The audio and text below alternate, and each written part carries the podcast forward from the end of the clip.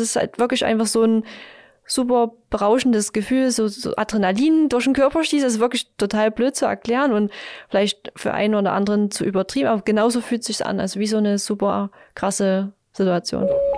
Polizeinotruf, guten Tag. Achtung, alle verfügbaren Einheiten im Zentrum, bitte sofort. 141 bitte. Zielperson ist männlich, ca. 1,80 groß und dunkel Hier gekleidet. Passat 3, gehen auf 2000 Fuß. Hier 1522. Verstanden. Zugriff, Zugriff! Polizeifunk, der Podcast der Polizei Sachsen.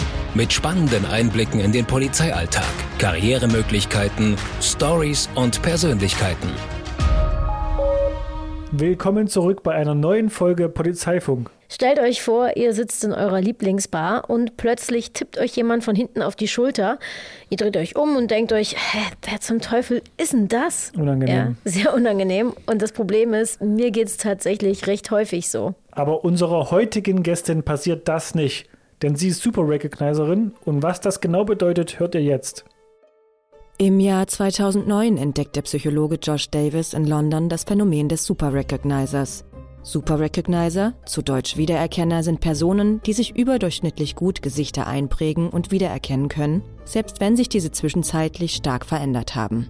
Nur ein bis zwei Prozent der Weltbevölkerung besitzen diese Fähigkeit. 2011 wurden nach den London Riots das erste Mal Super Recognizer eingesetzt.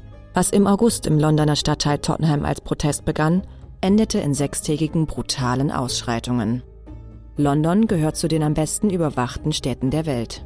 Über eine Million Kameras zeichneten 200.000 Stunden Videomaterial auf, welches ausgewertet werden musste. Die Polizeidirektion Chemnitz erhielt im November 2020 vom sächsischen Innenministerium den Auftrag, Beamte und Bedienstete auf die Fähigkeiten eines Super Recognizers zu testen.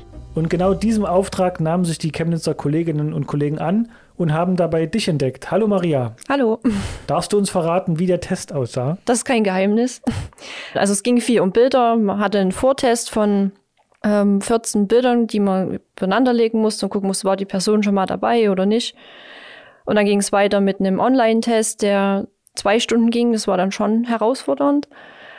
Ja, und dann halt die, das Abfragen vom Kurzzeit- und Langzeitgedächtnis und dann musste man noch vor Ort in dem Präsenztest Videos auswerten. Äh, die Franzi und ich, wir haben den Test auch gemacht. Ich dachte am Anfang, die ersten zwei Bilder, die man wiedererkennen musste, dachte ich, ich bin äh, der Wiedererkenner überhaupt, weil ich dachte, es ist total einfach. Äh, aber abs, ab der Bild 3, 4 wurde es dann so, dass ich dachte, das ist hier irgendwie ein, ein Test, der auch nicht funktioniert, weil ich den, die Person noch nie in meinem Leben gesehen habe. Also das war gar nicht so Ich einfach. fand es auch ich echt schwer. Ja, also ich fand es auch echt schwer. Ich glaube, ich hatte 10 Punkte von 14. Ja, ich glaube 14 sind insgesamt. müssen es sein. Also ich Ja. hatte 10 Punkte. Ich hatte nur acht. Das ist überhaupt nicht schlimm. Wir wollen ja auch keine Super Recognizer sein. Jeder, der Lust hat, mal zu schauen, ob er selber das Zeug zum Super Recognizer hat, den Test gibt es im Internet. Schaut einfach mal nach. Maria, du hast ja offensichtlich besser abgeschnitten als wir. Wie gehst du denn vor, wenn du dir Gesichter merken musst? Also es gibt jetzt nicht, dass ich sage, oh, das ist deine Nase oder das ist dein Auge oder deine, der Schwung der Augenbrauen.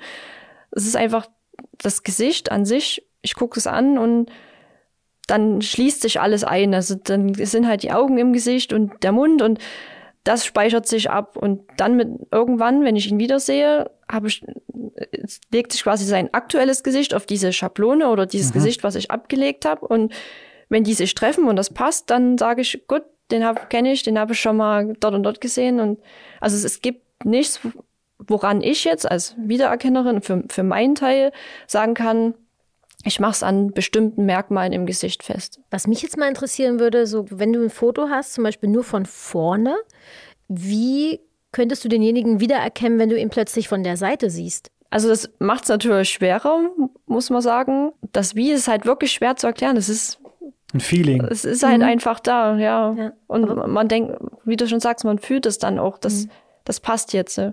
Maria, es gibt ja für das Ganze, was du machst, auch computergestützte künstliche Intelligenz. Wieso braucht es denn euch Wiedererkenner in der Polizei? Na, das liegt zum einen daran, dass die Software sehr gute Fotos braucht oder Ausgangsmaterial an Bildern.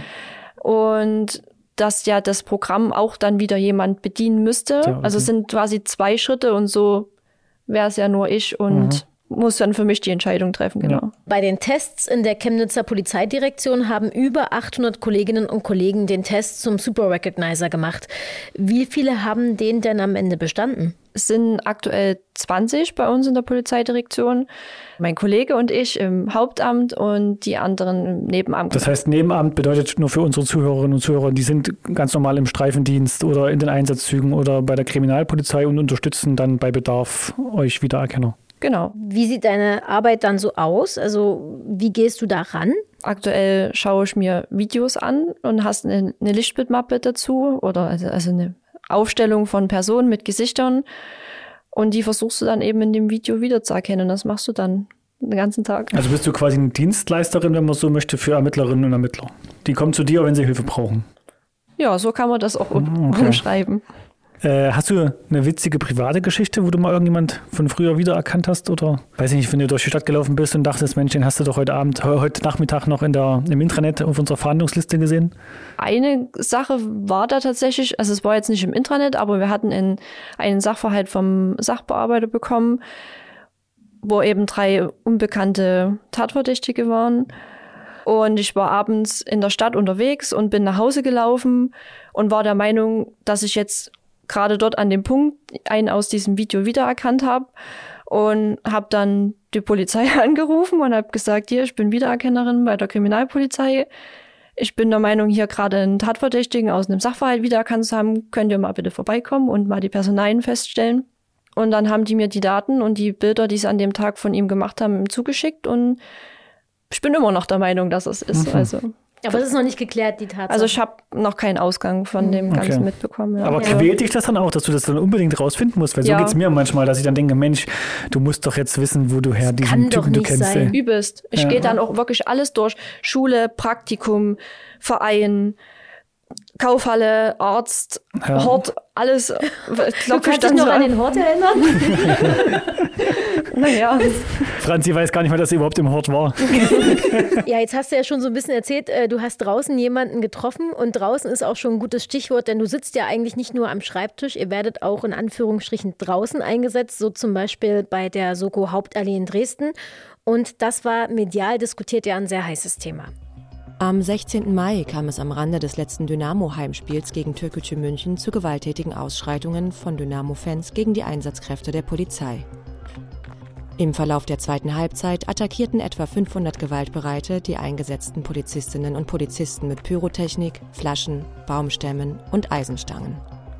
In der Folge wurden 185 Einsatzkräfte verletzt. Für die Bearbeitung des Sachverhaltes gründete die Polizeidirektion Dresden einen Tag später die Soko Hauptallee. Äh, Maria, was genau waren denn äh, eure Aufgaben bei diesem Fall? Ja, die Hauptaufgabe war auf jeden Fall, die Störer bekannt zu machen, also denen einen Namen zu geben. Ne? Wie seid ihr da vorgegangen? Wir hatten Videomaterial von 85 Stunden waren das ungefähr, äh, von sämtlichen Einheiten, die an dem Tag ähm, Einsatz hatten, von der Presse, von Privatpersonen. Dann Bildmaterial, ebenso Polizei, Presse, Privatpersonen ja, und da mussten wir uns nur quasi irgendwie einen Weg suchen, durchzublicken, was ist wann, wo, wie passiert, wer filmt wann, wo, wie, in welche Richtung. Und dann hieß es eben, die Personen, die dann irgendwann vermummt auftreten und äh, Störaktionen begehen, in dem Material zu finden, unvermummt. Und ist das dann tatsächlich so in dem Moment, im Optimalfall, du hast das unvermummte Bild von jemandem und das macht sofort Klick, wenn du das Video von ihm vermummt siehst? Das ist natürlich der Idealfall. Nichtsdestotrotz muss man sagen, dass das Videomaterial mitunter das nicht hergegeben hat. Von daher haben wir uns, sage ich mal, rangehangelt und versucht zumindest die Person erstmal aufgrund der Bekleidungsmerkmale ohne Maske oder Vermummung zu finden um dann später eben das unvermummte Gesicht auf besseren Aufnahmen zu finden, was ja dann wieder möglich, mhm. also besser möglich ist, als wenn ich nur einen verschwommenen Augenschlitz habe. Mhm. Wie viele Stunden habt ihr euch da Videomaterial angeguckt? Über Monate. Monate tatsächlich, ne? Krass. Irgendwann verliert man das Gefühl für die Zeit, weil man guckt und guckt und guckt und guckt. Aber es war lange. Wie viele Leute wart ihr bei der Soko Hauptallee, die da gemeinsam drüber geguckt haben? Na, nur der Kollege und ich. Also zu zweit habt ja. ihr das gemacht. Ja. Und wie viele Täter habt ihr am Ende bekannt machen können, beziehungsweise identifizieren können? Also unser, unsere Hauptaufgabe war die äh, Wiedererkennung von 42 Störern, die wohl das Ganze eingeleitet Mhm. haben sollen, die zum größten Teil vermummt waren. Davon haben wir so viel wiedererkannt, dass jetzt im Endeffekt 33 ähm, Entnahme bekommen haben. Was war denn für dich bisher so dein oder dein erstes Erfolgserlebnis, was du hattest jetzt in dem Jahr als Wiedererkennerin? es ist jede, jedes Mal ein Erfolg, wenn man jemanden findet. Ne? Also da, da sticht jetzt auch nicht wirklich was heraus, aber gerade im Zusammenhang mit der Soko Hauptallee ist natürlich, wenn man da an die Äste kommt und da Menschen einen Namen geben kann, ist natürlich super.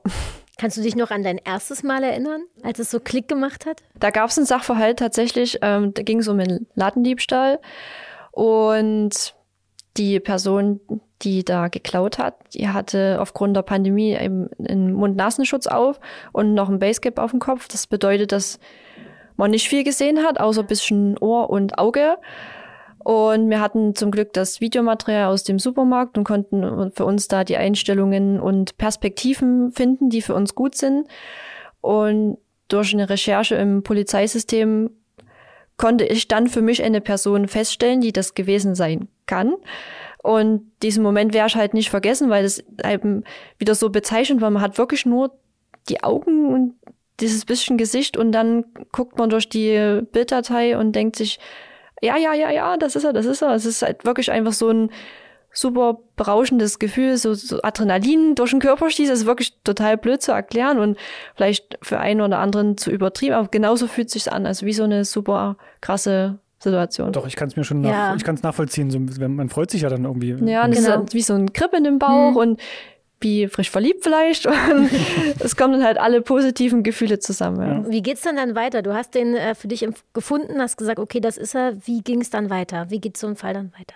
Wir haben einen, dann einen Ermittlungshinweis, den wir an den Sachbearbeiter schreiben, in dem wir die Bilder aus der Überwachungskamera mit dem Bild aus der Datenbank zum Beispiel jetzt nebeneinander stellen und schreiben, wer das ist, den Namen dazu und geben das dann quasi als Hinweis an den Sachbearbeiter oder an die Sachbearbeiterin ab. Und die ermitteln dann weiter in ihrem Zuständigkeitsbereich. Jetzt muss ich mal kritisch nachfragen. Was ist denn, wenn du mal jemanden fälschlicherweise, also zu Unrecht erkennst? Na, prinzipiell, oder man muss ja dazu sagen, wir geben ja nur einen Hinweis. Ähm, wir sind ja alles Menschen, wir können ja trotzdem Fehler machen und wenn ich jemanden meine wiederzuerkennen, mein Kollege sagt nein, trifft einer von uns die falsche Entscheidung und wir geben das ja dann an den Sachbearbeiter und die Sachbearbeiterin ab. Meistens werden sie sich ja denjenigen oder diejenige vorladen zu einer Vernehmung und dann kann ja nochmal herausgefunden werden, stimmt's oder stimmt's nicht. Also wir sind ja nicht die letzte Instanz, sondern Ja. wir geben ja wirklich nur den Hinweis beziehungsweise ein Stück Weg wieder dazu, wo vielleicht Sackgasse war und das ist ja unsere Aufgabe in dem Moment. Wie hoch Also- sind denn diese, diese Erfolgschancen bei so, bei so Wiedererkennern? Ich denke sehr hoch, Ja? was natürlich immer davon abhängt, ähm, wie gut das Ausgangsmaterial ist und ob der Speicher, von dem wir zehren können, um Menschen wiederzuerkennen, gut gefüllt ist und äh, die Person auch dann beinhaltet. Spielt ja auch noch mit rein. Das war ein Pilotprojekt, also eine Testphase in der Polizeidirektion Chemnitz mit den ganzen Wiedererkennern. Jetzt scheint sich das ja durchgesetzt zu haben, denn du arbeitest schon seit einem Jahr hauptamtlich als Wiedererkennerin. Wie sieht es denn in den anderen Direktionen in Sachsen aus? Also ich weiß, dass es ganz gut angenommen wird, aber inwieweit das jetzt dort fortgeführt werden kann oder wird, da ja, habe ich keine Info. Kleiner Nachtrag noch von mir. Positive Nachrichten gibt es dazu aus Leipzig und Dresden. Hier wird das Projekt Wiedererkenner ebenfalls fortgeführt und die Tests beginnen in Kürze. Maria, wir danken dir für deine Zeit, für die spannenden Einblicke in deinen Berufsalltag. Und wenn ihr jetzt keinen Podcast mehr verpassen wollt, dann abonniert unseren Kanal auf allen gängigen Podcast-Plattformen. Und wenn ihr Fragen, Anregungen oder Themenideen habt, dann immer her damit an podcast.polizei.sachsen.de. Dann sagen Franzi und ich Tschüss, bis zum nächsten Mal. Vielen Dank, Maria. Vielen Dank, dass ich hier sein durfte. Danke, ciao. Ciao. Das war Polizeifunk, der Podcast der Polizei Sachsen. Mehr über uns auf unseren Social Media Kanälen oder auf verdächtiggutejobs.de.